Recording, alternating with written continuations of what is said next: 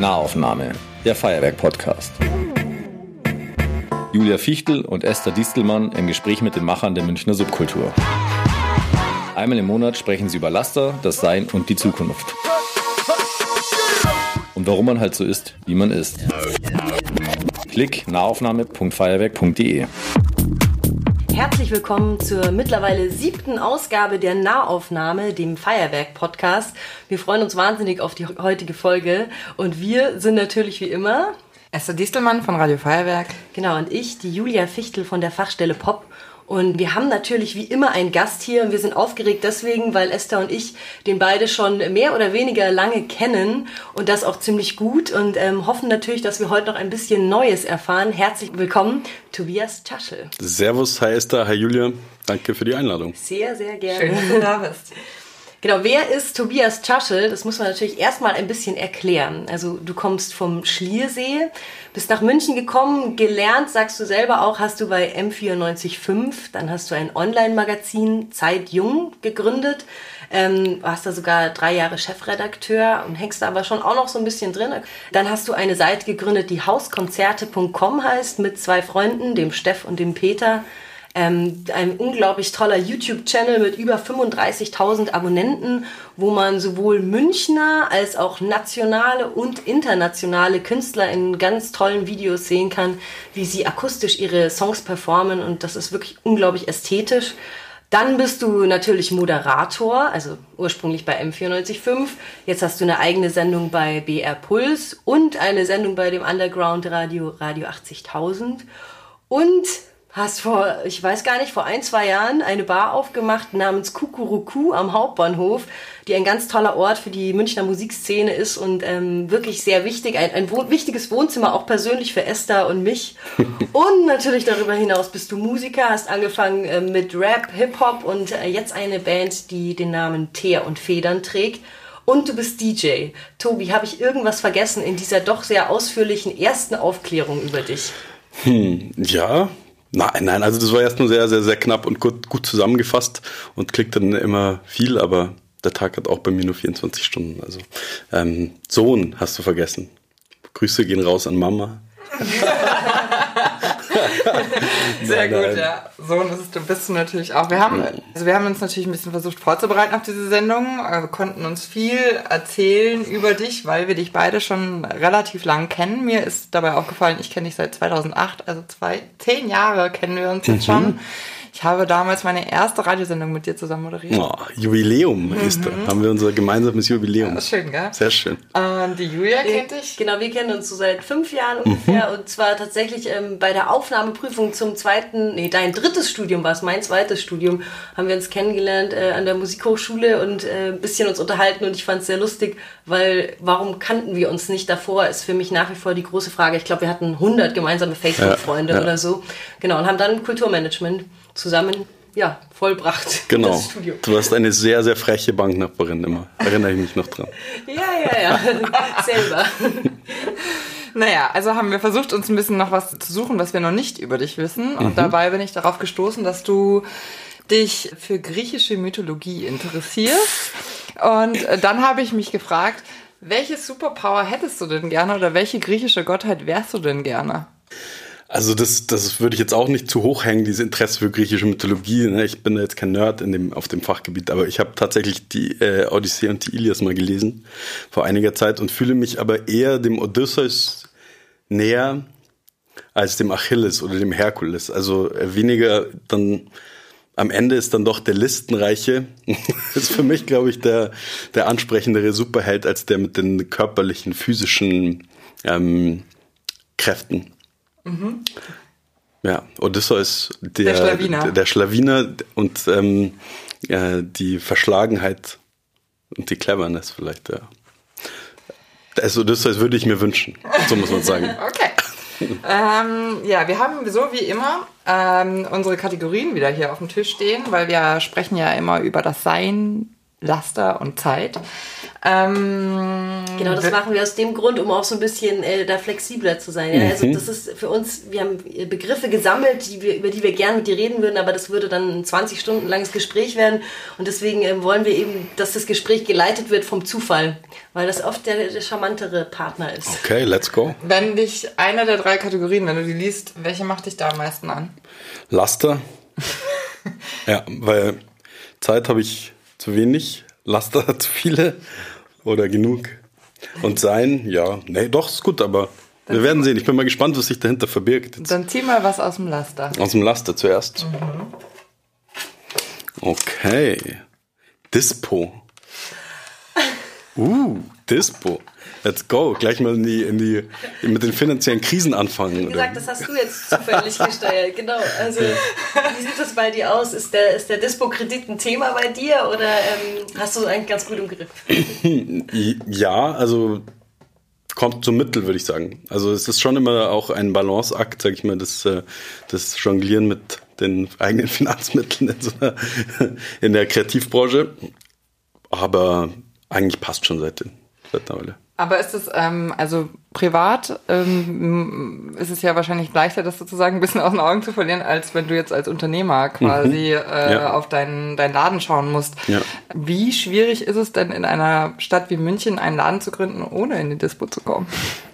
Also wir sind natürlich auch mit der Gründung des QQQ erstmal massiv in den, in den Dispo gerutscht, wobei das ist äh, streng genommen äh, dann halt nicht der Dispo, so sondern, sondern äh, genau Darlehen oder Kredite, die wir aufgenommen haben, um, um so eine Bar zu gründen. Ohne das wäre es überhaupt nicht gegangen. Also wir wollten natürlich auch viel renovieren, dann muss man in der Gastro auch oft eine Ablösesumme zahlen für so einen Laden, wie, wie wir ihn und, äh, bekommen haben. Auch das mussten wir machen. Also man steht schon erstmal mit einem dicken Minus da am Anfang von so einem Projekt. Aber man hat sich im besten Fall natürlich auch Gedanken gemacht, wie man da wieder rauskommt. Und äh, hattest du dir dann eine Zeit gegeben, wie lange du brauchst, bis du quasi, also hat, hat dir das Angst eingejagt, erstmal diese, dass man sozusagen mm. erstmal irgendwo in der Minus steht? Oder war, ist es, bist du daran gewöhnt, weil man ein kreativer Mensch ist? ja, jein. Also ich bin eher, eher so grundsätzlich eher sehr optimistisch eingestellt und ähm, sehe immer eher die Möglichkeiten als, als die Probleme. Mein Partner beim Kuckuck, der Peter, ist der, eher der Skeptik, größere Skeptiker und äh, zusammen bilden wir dann die goldene Mitte manchmal. Und ich habe da schon eigentlich immer daran geglaubt, dass wir es schaffen, das irgendwie dann auch zu einem erfolgreichen Baby zu machen. Aber der Zeitplan ist auf jeden Fall noch nicht vorbei.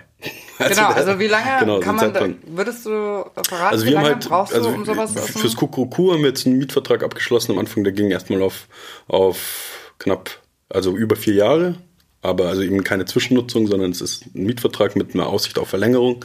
Aber da wir eben nicht sicher sein konnten, dass wir den Laden länger als vier Jahre haben, ist äh, das ganze Projekt kalkuliert auf vier Jahre. Und bei den ganzen Projekten davor hattest du immer wieder auch andere Nebenjobs, sowas wie äh, Zeitung austragen oder keine Ahnung, also Jobs, die dir das ermöglicht haben, dass du deine Projekte anfangen oder auch durchführen konntest? Mm, nee, habe ich eigentlich, habe ich eigentlich nicht wirklich gehabt. Also ich habe während dem, während dem Studium eigentlich das erste Mal Geld verdient mit dem Schreiben für, für Zeitjung, ähm, wo wir damals irgendwie 50 Euro oder so für einen Artikel bekommen haben oder 30 oder irgendwas. Ich glaube, es waren 50 viel, Euro 50, für einen Artikel, ja. Also echt nicht viel, aber und ähm, genau, da habe ich das erste Mal gearbeitet. Davor äh, danke an Mama und Papa. haben mich ganz gut supportet die ersten zwei Jahre äh, meines Studiums und ähm, dann habe ich, ich habe witzigerweise auch vor dem, Gast, vor dem Kuckuck selber nie in der Gastro gearbeitet. Also ähm, was ich jetzt eigentlich bereue, weil ich mir denke, einen geileren Job als Barkeeper mit irgendwie Mitte 20 oder Anfang 20 während dem Studium zu haben, kann ich mir nicht vorstellen. Also das würde ich jedem ans Herz legen, der da Bock drauf hat. Passt auf jeden Fall auch ganz gut in die Kategorie Laster, weil also ich hätte immer Angst, wenn ich permanent hinter der Bar stehen würde, dass ich dann Alkoholiker würde, kurz oder lang. Ja, die Angst habe ich auch, ja. Ja, die Gefahr ist natürlich echt groß. Der, das Angebot ist zu nah. ähm, ja, nee, Gastro ist super. Jetzt würde mich noch interessieren, weil das ja, du das ja aus der Kategorie Laster gezogen mhm. hast. Ja. Ähm, für was hast du dich einfach schon mal so abartig in irgendwie ein Dispo begeben, was für dich privat ein, ein, ein das musste ich jetzt haben. Das, was, was ich haben musste, also da ähm, gibt es ein Produkt, das habe ich mir für viel Geld gekauft und das gehört jetzt witzigerweise sogar der Julia und mir zusammen, ja, weil ich dann irgendwann äh, gemerkt habe, dass ich dafür zu viel Geld ausgegeben habe und das hier nicht. Ja, und dann habe ich die Hälfte an die Julia verkauft. Mhm. Und das ist eine wunder, wunder, wunderschöne ähm, äh, Düsenberg E-Gitarre. Ja. Die, die Julia und ich uns jetzt gemeinsam teilen und ähm, die wir, wir haben beide. Ein gemeinsames ja, Kind. Wir haben ein gemeinsames Baby und, äh, und einen gemeinsamen genau. Dispo. Und ich glaube, zurzeit streichelt die Julia sie sogar ein bisschen öfter als ich. Ja, ich habe davon gehört. Weil ich zurzeit fremd gehe mit, ich gehe fremd mit einer Telecaster zurzeit. Aber ja, dafür habe ich viel Geld ausgegeben. Aber dann auch, genau, musste ich sie zersägen. Gott sei Dank nicht äh, zersägen, sondern hatte Julia die Hälfte genommen. Wie kam eigentlich der Sprung so vom, vom Rap und Hip-Hop hin zum Gitarrenzupfen? Liebeskummer. Hm. Klar. Der Klassiker. Klassiker. Nee, ja, ich war immer Hip-Hop-Kid, also bin 100% mit Hip-Hop aufgewachsen und habe so bis 17, würde ich sagen, auch das erstmal Kategorie, kategorisch alles andere ähm, ausgeschlossen, weil ich schon so ein Hip-Hop-Head war und selber auch gerappt habe und so.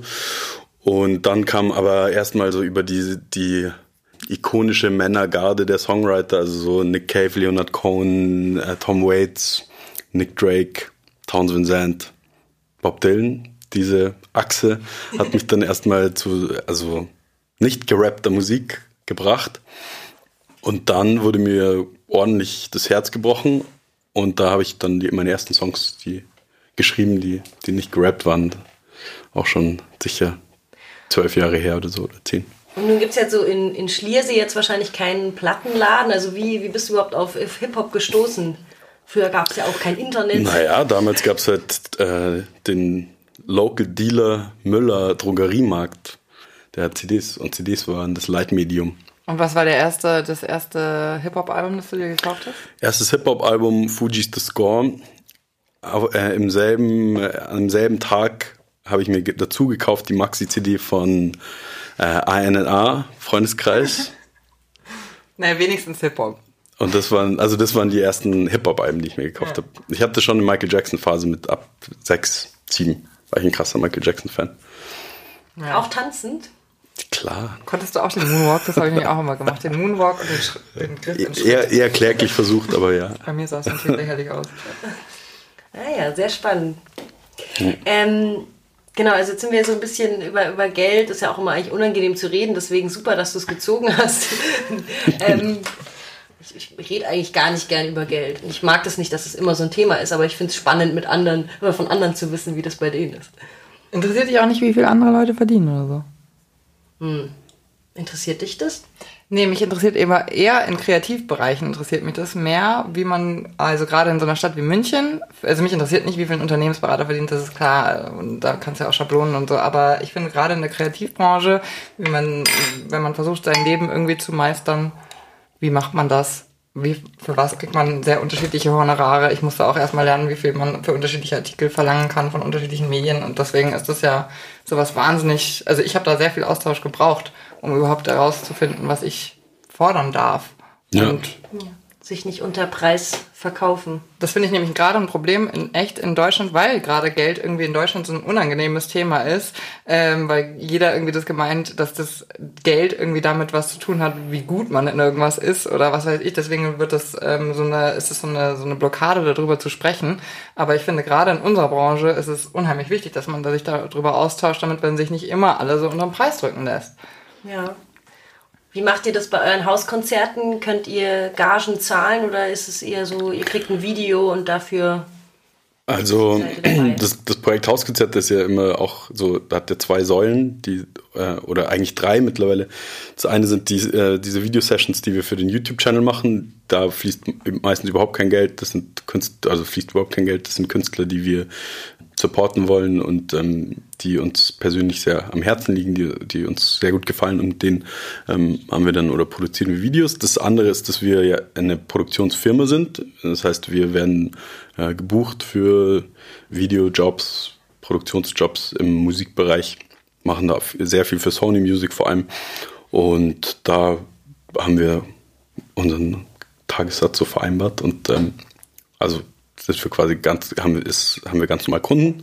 Und dann gibt's ja unsere Konzerte noch, die wir ab und zu machen, sehr selten. Und die sind ja auch eher privater Natur und sind so eher kleine Hauskonzerte. Ist auch ein unkommerzielles Projekt, ähm, wo wir schon den Bands äh, eine Gage zahlen und das über, über die Bar und ein, und ein bisschen so Eintrittsspende deckeln. Aber das ist auch ein äh, unkommerzielles Projekt. Und leidet das jetzt ein bisschen unter der Bar? Also kriegst du das alles zeitlich hin oder wie? Also in der ersten Phase hat es ein bisschen gelitten, ja, und ähm, hat jetzt ein bisschen, haben wir ein bisschen weniger gemacht. Aber sobald sich auch die Bar ein bisschen eingependelt hatte und, ähm, und so sind wir da schon weiterhin hin am Ball. Und das Vehikel Hauskonzerte ist sehr äh, lebhaft immer noch und ähm, oder ja, manchmal denke ich mir so, es schläft gerade ein bisschen. Man kann es aber jederzeit eigentlich wieder aufwecken. Also da wird sicher noch einiges passieren, auch in den nächsten Jahren. Springen wir aber noch nicht in die Zeit, Nein. sondern entweder wir ziehen schon was aus der Zeit. Ja, das fand ich gut. Soll ich was aus, aus, Zeit ziehen? Zieh was aus Zeit. Also bei Laster haben wir jetzt schon mal gesehen, was sich dahinter verbirgt. Mal sehen, was, was da der. steht auf den Sachen unterschiedliche Sachen. Oh, im, äh, hinter dem großen Wort Zeit verbirgt sich gleich das noch größere Wort Liebe. Oh. Oh. Okay, Liebe jetzt vielleicht nicht nur im äh, romantischen Zweisamkeitssinne, sondern, mhm. sondern was dich, also im, im Rahmen der Zeit, ja, wie sich deine Liebe verteilt auf unterschiedliche Sachen, prioritätsmäßig. Und mhm. Ja. Jetzt kommt die Mama wieder. Schon 0 bis 6 Mama. 6 bis 13 Fußball. Nein, so ungefähr. Dann Hip-Hop und Basketball. Dann habe ich mal für eine kurze Weile gedacht, ich wäre Journalist, aber habe mich da dann irgendwie eigentlich nie wirklich verliebt am Ende des Tages in die Tätigkeit. Das habe ich dann gemerkt, als ich mich intensiver mit dem Gegenstand Musik als grundsätzlich als Arbeitsgegenstand auseinandergesetzt habe und gemerkt, dass da einfach mein Herz höher schlägt, wenn ich an, in Projekten arbeite, wo die, in denen die Musik eine sehr, sehr große Rolle spielt. Und genau, Partys feiern hat mich schon immer begeistert, tatsächlich, seit ich 16 bin und das erste oder ja, 13 eigentlich. Was hast du mit 13 gemacht, dass, dich, äh, dass du dich ins Partyfeiern verliebt hast? Also wir waren schon damals eben am Schliersee auch das ist zwar sehr ländlich, aber es war schon so eine Zeit, wo eben die Hip-Hop-Kultur sehr groß war und alle übers Weed-Rauchen gerappt haben und dann. Warst du auf Hip-Hop-Jams? War man halt, war ich halt auf Hip-Hop-Jams und hab Weed geraucht. und im Keller gefreestylt und so, solche Sachen. Genau.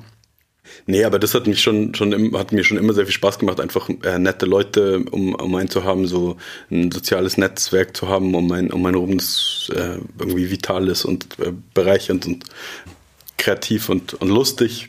Also lustig ist mir auch immer sehr wichtig, Spaß haben und so. Genau. Und ja.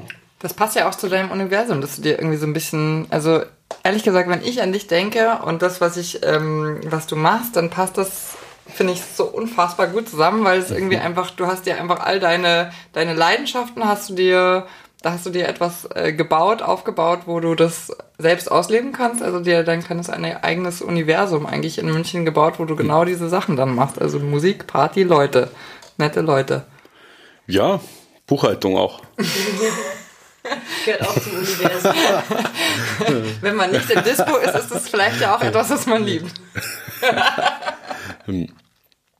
äh, ja, also das ist sicher einer der, der Motoren. Das, ähm, ich schon halt relativ früh mit bei, bei, bei Zeitungen, das war eigentlich das erste Baby, wo ich so wirklich ein eigenes Projekt hatte, ähm, gemerkt habe, wie viel Spaß es mir macht, selber so Gestalter von einem Arbeitsumfeld auch zu sein oder von dem, ja, von meinen, meinen Aktivitäten und dass ich nicht so gut funktioniere in so, ähm, bei Praktika zum Beispiel habe ich ganz schlecht funktioniert.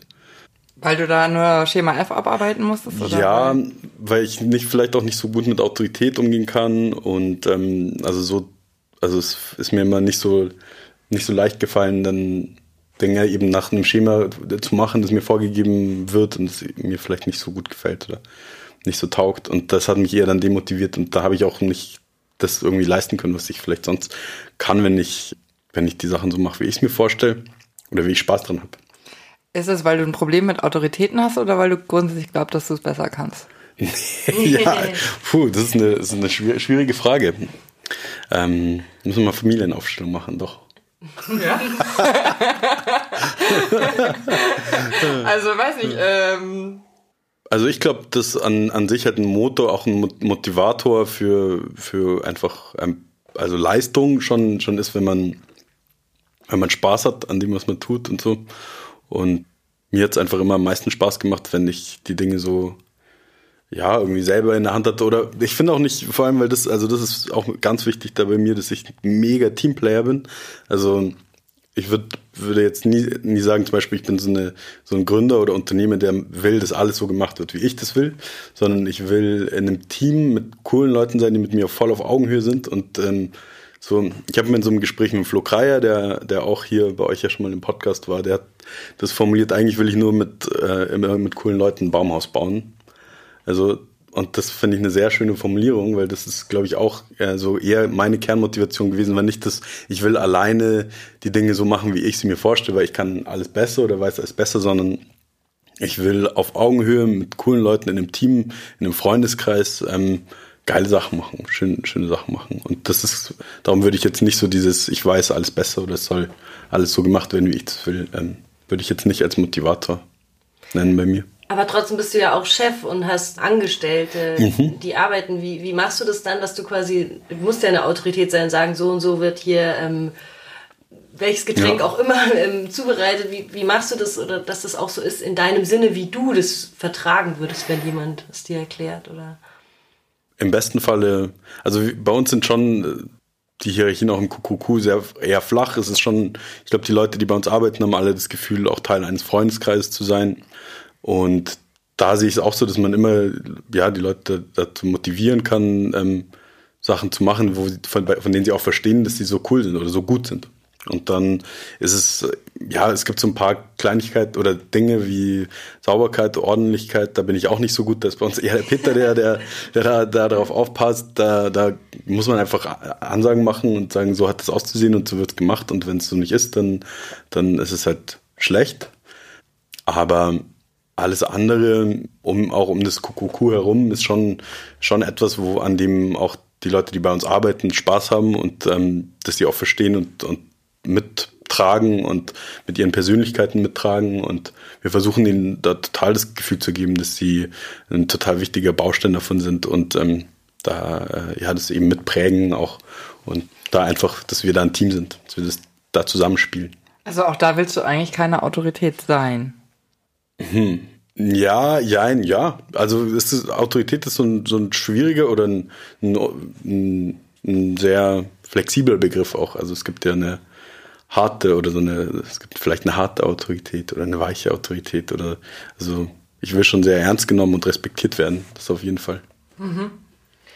Jetzt nochmal so, also zu dem Thema Liebe, wenn eben man deine Projekte anschaut, ist es immer so ein, so ein Ort, der kreiert wird, also ob jetzt in einem Video oder ähm, in der Bar oder wo auch immer. Ich habe das Gefühl, dass ihr, also dass du oder dann das Team so eine Linie fährt, so eine, so eine besondere Ästhetik auch irgendwie, so eine Schönheit. Wie, also woher kommt es oder wie ist dieses hm. Gefühl entstanden und, und welche Elemente sind dir da so die wichtigsten? Also für Schönheit und Ästhetik äh, ist bei mir auf jeden Fall immer auch mein Freund und Partner Steff Zinsbacher, mit dem ich Hauskonzerte gegründet habe, eine, äh, eine große Inspiration gewesen oder ein großer Teil des, des Ganzen, weil der, der da auch ein sehr, sehr gutes Auge hat und der sehr viel verantwortlich für die Ästhetik von Hauskonzerte äh, kommen ist. Mhm. Ansonsten und würde ich sagen Lichtstimmung ich hasse zum Beispiel rosa Eventlicht. Ich weiß nicht, wie das jetzt im Feuerwerk ist, diese Lichtorgeln. Die, die gibt es leider immer noch. Gibt es immer ja. noch. Also man wird niemals an einem Ort, an dem ich irgendwas mache, rosa Eventlicht sehen. Auf jeden Fall. Das ist schon mal. Das würde mich auch interessieren. Äh, äh, also das ist schon mal cool, okay. Schon ähm, richtig. Was sind denn für dich Kriterien, was etwas schön macht? Also Licht? Naja, wenn wir von einem Raum reden, glaube ich, dann ist es Licht und das zweite sind halt die Menschen, die sich darin aufhalten, vielleicht. Ja. Kommen wir aber nochmal zurück auf Zeit und Liebe, weil nämlich, äh, das würde ich nämlich nochmal interessieren, wenn du, also Zeit auf einen Tag gesehen, nur Dinge machen kannst, die du liebst, was mhm. machst du dann? Also wahrscheinlich schon erstmal noch Liebe machen am Morgen. So fängt jeder perfekte Tag an. Wir fragen jetzt nicht mit wem oder so. Dann erstmal ein Käffchen. Boah. Also ich würde auf jeden Fall ge gerne am Ende in der Nacht auflegen, das, weil mir das zurzeit so krass Spaß macht. In einem richtig rappelvollen Laden mit Leuten, die krass Bock auf Feiern haben. Das würde ich auf jeden Fall gerne machen. Gerne auch eine Bandprobe mit meinen beiden Boys, Pablo und Michi von Teer und Federn. Shoutouts an die beiden. Ich würde auf jeden Fall geil essen gehen. Oder, naja, nee, geil essen gehen. Abends. Und vielleicht auch in Gewässer springen. Also so eine Kombination aus Urlaub und Arbeit. Eigentlich. Ja, ja. Also ich war jetzt gerade zwei Wochen im Urlaub und ich finde Urlaub ein fantastisches Konzept. Ich kann mich da so, also so drauf einlassen, auch einfach gar nichts machen. Aber, aber dann kitzelt es mich schon immer wieder zurück nach Hause zu kommen und ich habe mich sehr gefreut, jetzt äh, dann wieder anzupacken. Aber empfindest du ähm, verschiedene Sachen, die du machst, als Arbeit? Das finde ich auch immer interessant. Ob, ob Ja. zum Beispiel auflegen oder eine Radiosendung machen, ist das dann Arbeit? Denke ich, ich arbeite jetzt oder ist eh mein Interesse? Habe ich jetzt Bock drauf? Mm, Ja, ich empfinde durchaus vieles, was ich tue, als Arbeit. Ja. Aber bei vielen fühlt sich auch sehr smooth an und ähm, ähm, ja, unterschiedlich. Aber alle, alle Aktivitäten haben immer zwei Seiten und haben Seiten, die bisschen anstrengend sind und nervig und äh, durch die man durch muss und haben dann ihre Momente, die äh, der Grund sind, warum man es tut. Äh, sag mal, woher kommt denn deine Liebe für Musik? Also ich weiß, dass deine Eltern sind sehr musikalisch. Deine Mutter ist äh, Opernsängerin, dein Vater ist Dirigent. Das war dann wahrscheinlich erstmal klassische Musik, zu der du deinen Zugang gefunden hast? Oder was war das? Was Also bei uns im Haus war, war äh, immer, immer klassische Musik, weil eben meine Eltern beide, beide Musiker sind. Das heißt, die Musik war einfach im, bei uns im Haus sehr präsent, aber ich habe mich auf die klassische Musik eigentlich nie eingelassen und habe dagegen eher dann so rebelliert und meine Eltern, glaube ich, ganz schön genervt, indem ich ab zwölf eigentlich immer Hip-Hop gehört habe und halt die, lauten Bässe, 90 Beats per Minute, boom, boom, so immer, das hat, die haben mich so, sich so oft beschwert, jetzt machen wir die Musik leiser und so. Also ich habe das nicht eher dann dagegen entworfen, aber natürlich, also glaube ich, hätte in so einem Haus, in dem grundsätzlich Musik eine sehr große Rolle spielt, dann habe ich an sich das, diese, die Faszination an Musik total mit aufgesaugt und zwar in andere Kanäle geleitet dann als jetzt die Musik, die meine Eltern machen, aber Hast du dich ja, dann die auch Grundbegeisterung habe ich von ihnen auf jeden Fall. hast du dich da auch schon an Instrumentern gesetzt mal? Oder? Also ich habe Gitarre gespielt, mal so für zwei, drei Jahre. Klassisch dann, oder wie? Schlecht hauptsächlich. Also Schlecht, ah, ja. ich war, nee, ich hatte da, Genre schlecht. ich, hab, ich hatte halt so Genre. zwei, drei Jahre Unterricht, weil, weil natürlich aus so einem Musikhaushalt muss man natürlich ein Instrument lernen. Ja. Aber dann habe ich mich für die Gitarre entschieden, aber das hat mich, also ich habe hab da nie diese so intrinsische Motivation gehabt, jetzt die Gitarre beherrsch, zu beherrschen oder richtig gut zu, wer- zu werden darin. Ich hatte da in der Zeit, so, wo man damit anfängt als Kind, so mit sieben, acht, hatte ich viel mehr Lust auf Fußball und tatsächlich auch Videospiele, Gameboy und solche Geschichten und äh, Sachen mit meinen Freunden machen. Äh, Das hat mir, das war, war mir irgendwie wichtiger in der Zeit. Und darum habe ich nie wirklich ein Instrument gelernt. Bis ich dann Anfang 20 nochmal die Gitarre äh, aufgenommen habe. Ja, ich frage mich auch, ob das nicht eine sinnvollere Zeit ist. Also ich weiß nicht, du kannst das wahrscheinlich von dir auch ganz gut sagen, weil ich habe auch mit sieben Cello angefangen. Das hat mich also fertig gemacht. Äh, Ich habe irgendwann mal, weil ich festgestellt habe, dass ich lieber andere Dinge mache, habe ich eine Übungseinheit, das muss man sich mal vorstellen, auf Kassettenrekorder aufgenommen und die dann geloopt, so dass meine Eltern nicht merken, dass ich aufgehört habe zu üben. Das Nein. Problem war, es gab einen Fehler an der gleichen Stelle. Das muss man Das sich mal vorstellen, mit sieben. Mit Das sieben. Äh, äh, und dann gab es halt immer die Fehl den Fehler an der gleichen Stelle und irgendwann haben sich mein Vater gefragt, wieso lernt denn das Kind nicht? Und dann wurde ich erwischt beim Solitärspielen. Oh nein, auch noch das. Ja, das ist sehr lustig. Ja, bei mir war es einfach so, ich hatte keine Lust zu üben. Ich habe Geige gelernt mit äh, sechs oder so. Ich hatte keine Lust zu üben, habe mit meiner Freundin Valerie haben wir immer äh, die Noten im Auto versteckt, wenn die Mutter uns zum Geigenunterricht gefahren hat, also ihre Mutter im Auto versteckt, dann immer der Geigenlehrerin gesagt, wir haben die irgendwie vergessen oder so. Und dann haben wir immer die Geige verstimmt, das weiß ich auch noch, damit es länger dauert, quasi am Anfang vom Unterricht. Ähm, aber dieses nicht üben, das haben meine Eltern irgendwann, glaube ich, so akzeptiert. Und weil es mir dann, weil ich aber trotzdem immer weiter Unterricht hatte, war es mir zu fad, nicht besser zu werden. Und dann habe ich mich so angestrengt im Unterricht und konnte wirklich extrem gut Blatt spielen. Mhm. Und deswegen, ähm, das, das hat mich auch weitergebracht.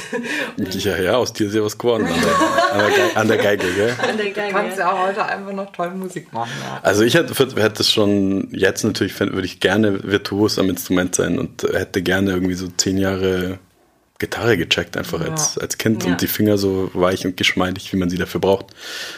So, eine, so ein gewisses Niveau werde ich da jetzt einfach nie mehr erreichen. Aber bei uns in der Band spiele ich auch sehr einfache Sachen. Also ich, über, ich überfordere mich nicht.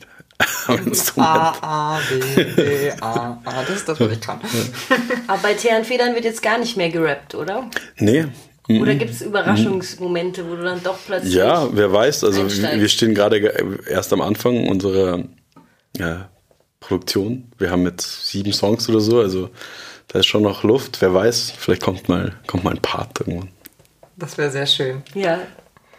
Hey, wir haben noch eine Kategorie und zwar das Sein und ich fände es super, wenn du da jetzt mhm. auch noch. Äh, ja. Du musst auch nicht den obersten nehmen, ja? Nicht, du kannst auch richtig wühlen. Ja, okay, okay, schauen wir mal. Okay. Treue. Oh. Treue. Wo ist dir, in welchen Bereichen ist dir Treue wichtig? Oder ist das gar nicht so wichtig vielleicht?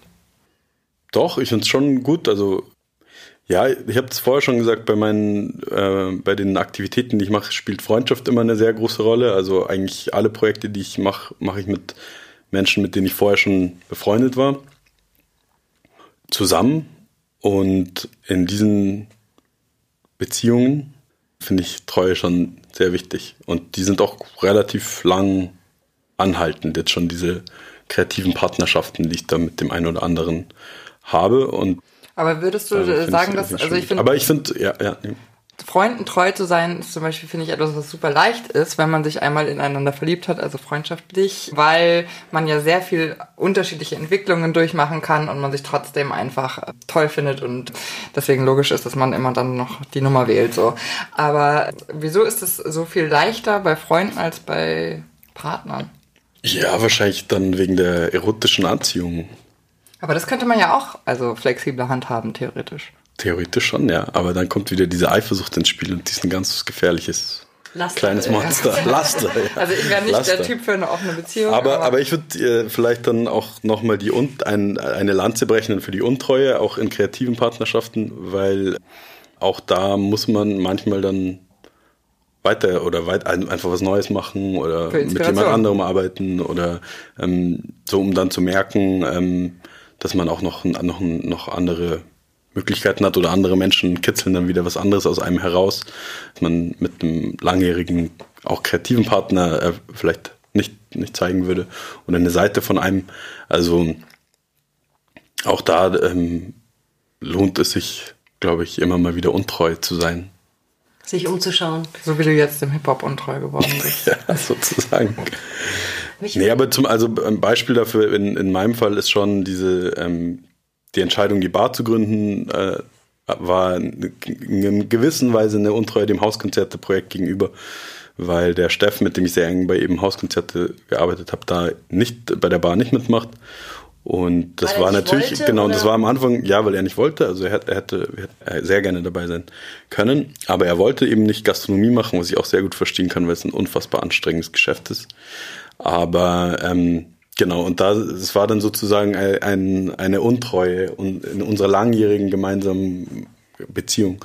Und das hat schon erstmal eine Krise ausgelöst und hat aber uns alle, auch ihn, dann zu neuen, zu neuen Aktivitäten mit neuen Partnern verleitet. Und es hat da, würde ich sagen, auf jeden Fall zu Wachstum geführt, bei, bei beiden auch innerlich.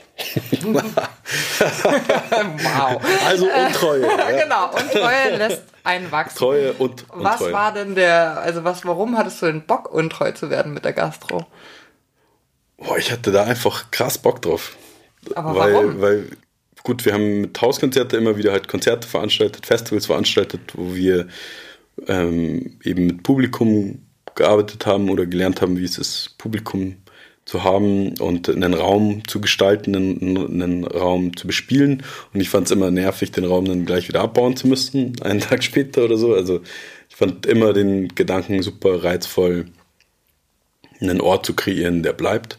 Wo du nichts abbauen musst. Wo ich nichts abbauen muss. Genau. Einfach nur über die Bade drüber wischen musst und nach Hause gehen kannst. Naja, so einfach ist es auch nicht. Aber ja, ja, zumindest, zumindest nicht alles abbauen. Ja. Keine Teppiche zusammenrollen. Mhm. und ja, und dann sind wir eben über diesen Ort gestolpert, diesen, die, die Bar, die jetzt eben das Kuckuck ist, und hatten da eine Möglichkeit und das hat bei, bei mir und auch beim Peter da eben so die Antennen haben so ausgeschlagen, so, weil der Ort auch echt super ist. Mit diesem Baum und der Terrasse darunter und mitten in der Innenstadt und keine Nachbarn. Und das war dann ähm, schon so, dass wir da halt angef einfach angefixt waren, diesen Ort zu bespielen. Ich habe noch eine Frage zur Treue und zwar die Treue der Heimat gegenüber. Siehst mhm. du dich irgendwann wieder in Schliersee? Gehst du zurück oder Boah. wirst du für immer untreu bleiben? Ja, das kann ich mir schon vorstellen, ja.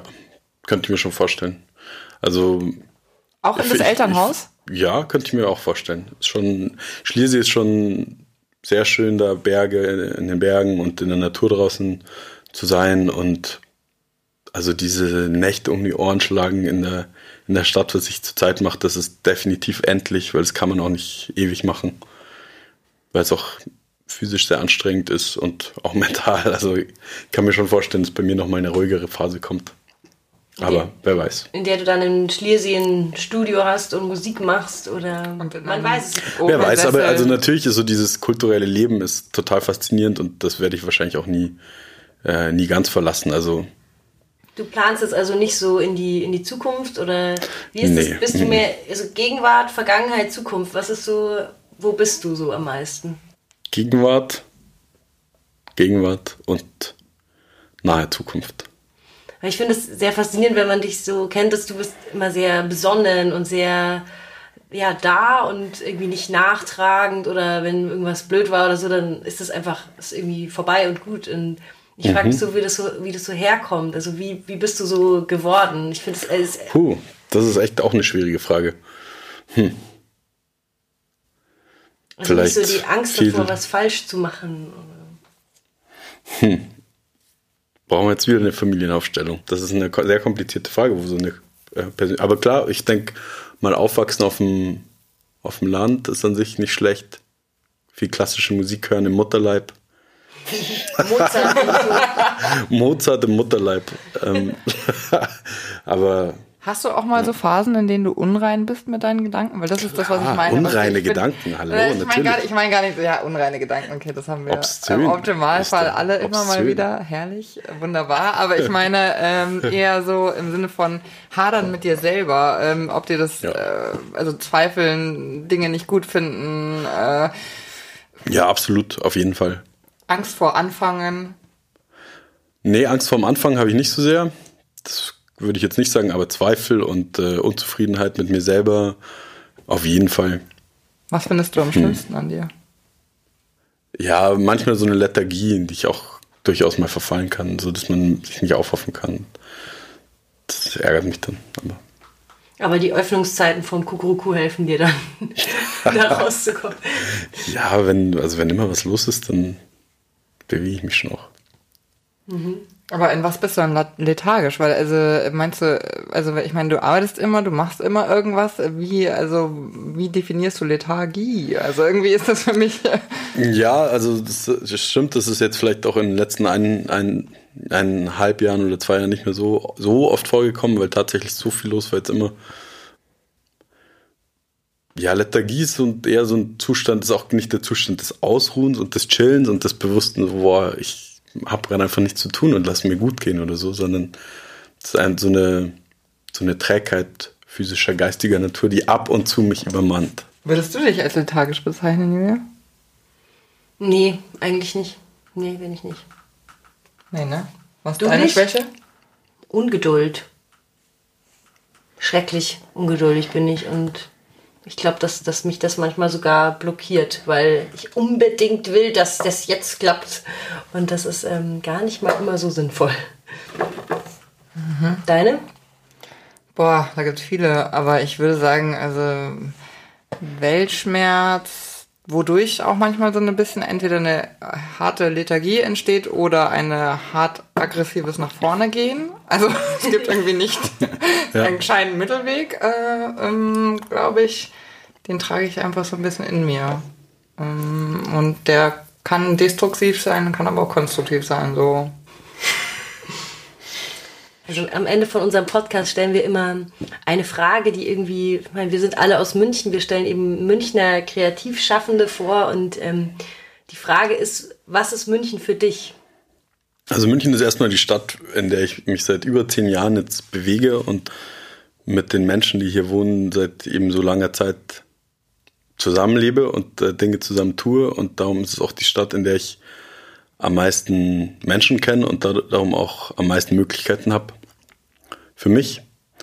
Und darum ist es für mich der, ja, ein super, super cooler Spielplatz gerade. Also mir macht es mega viel Spaß, hier, hier zu sein gerade. Ich finde, es gibt unfassbar viele super, super coole Projekte, die faszinierende Sachen machen und zu denen ich Zugang habe, weil ich eben auch schon lange hier aktiv bin. Und darum genieße ich es total, hier zu sein. Ich find, fand den Sommer, diesen Sommer, wie geil war bitte dieser Sommer. Kann, kannte das fast. Der fing im April einfach mal an. Ja, und da, also klar, München hat natürlich seine, seine Schattenseiten, aber ich gehöre auf keinen Fall zu dieser Phalanx der, der, der Langnasen, die München hassen. Ja, ja mir gefällt's hier. Ja. Am Anschluss an unsere Sendung kommt ja immer eine kleine Playlist von unserem Gast.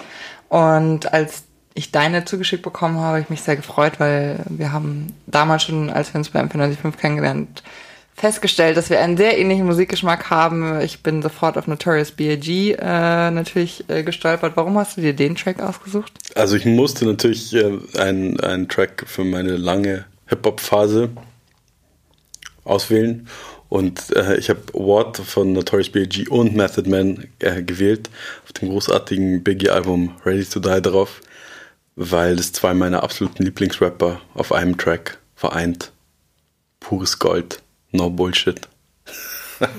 genau, diese, diese, Playlist hört ihr jetzt im Anschluss ähm, live auf Radio Feuerwerk oder aber auch auf Spotify haben wir die erstellt. Also wenn ihr da irgendwie Nahaufnahme und Tobi Tschaschel eingebt, dann findet ihr die sofort zum Nachhören.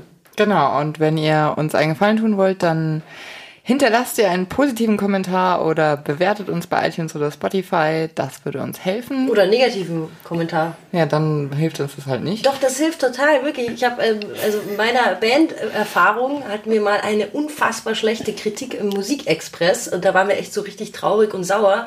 Und im Nachhinein haben aber wirklich sau viele Leute gesagt, wir haben euch nur angehört, weil die Kritik so scheiße war und sie dachten, so schlecht kann diese Band doch gar nicht sein. Also auch negatives Feedback ist durchaus hilfreich. Okay, dann lasse ich mich überzeugen. Also hinterlasst irgendein Feedback und ähm, wir freuen uns, wenn ihr uns bei Instagram folgt. Da heißen wir Nahaufnahme unterstrich Podcast. genau. Und wir hören uns wieder im November mit einem anderen tollen Gast aus München. Oh ja, da freuen wir uns auch schon sehr drauf, verraten wir es aber noch nicht. Vielen Dank, Tobi, Tobi Tschasche, dass du hier warst. Ja, vielen Dank für die Einladung. Es hat viel Spaß gemacht. Danke euch beiden. Danke, Tobi. Nahaufnahme, der Feuerwerk-Podcast. Sie hören auf Spotify, iTunes und Podigy. Im Netz unter nahaufnahme.feuerwerk.de. Ihr findet uns auch auf Instagram, Nahaufnahme-Podcast.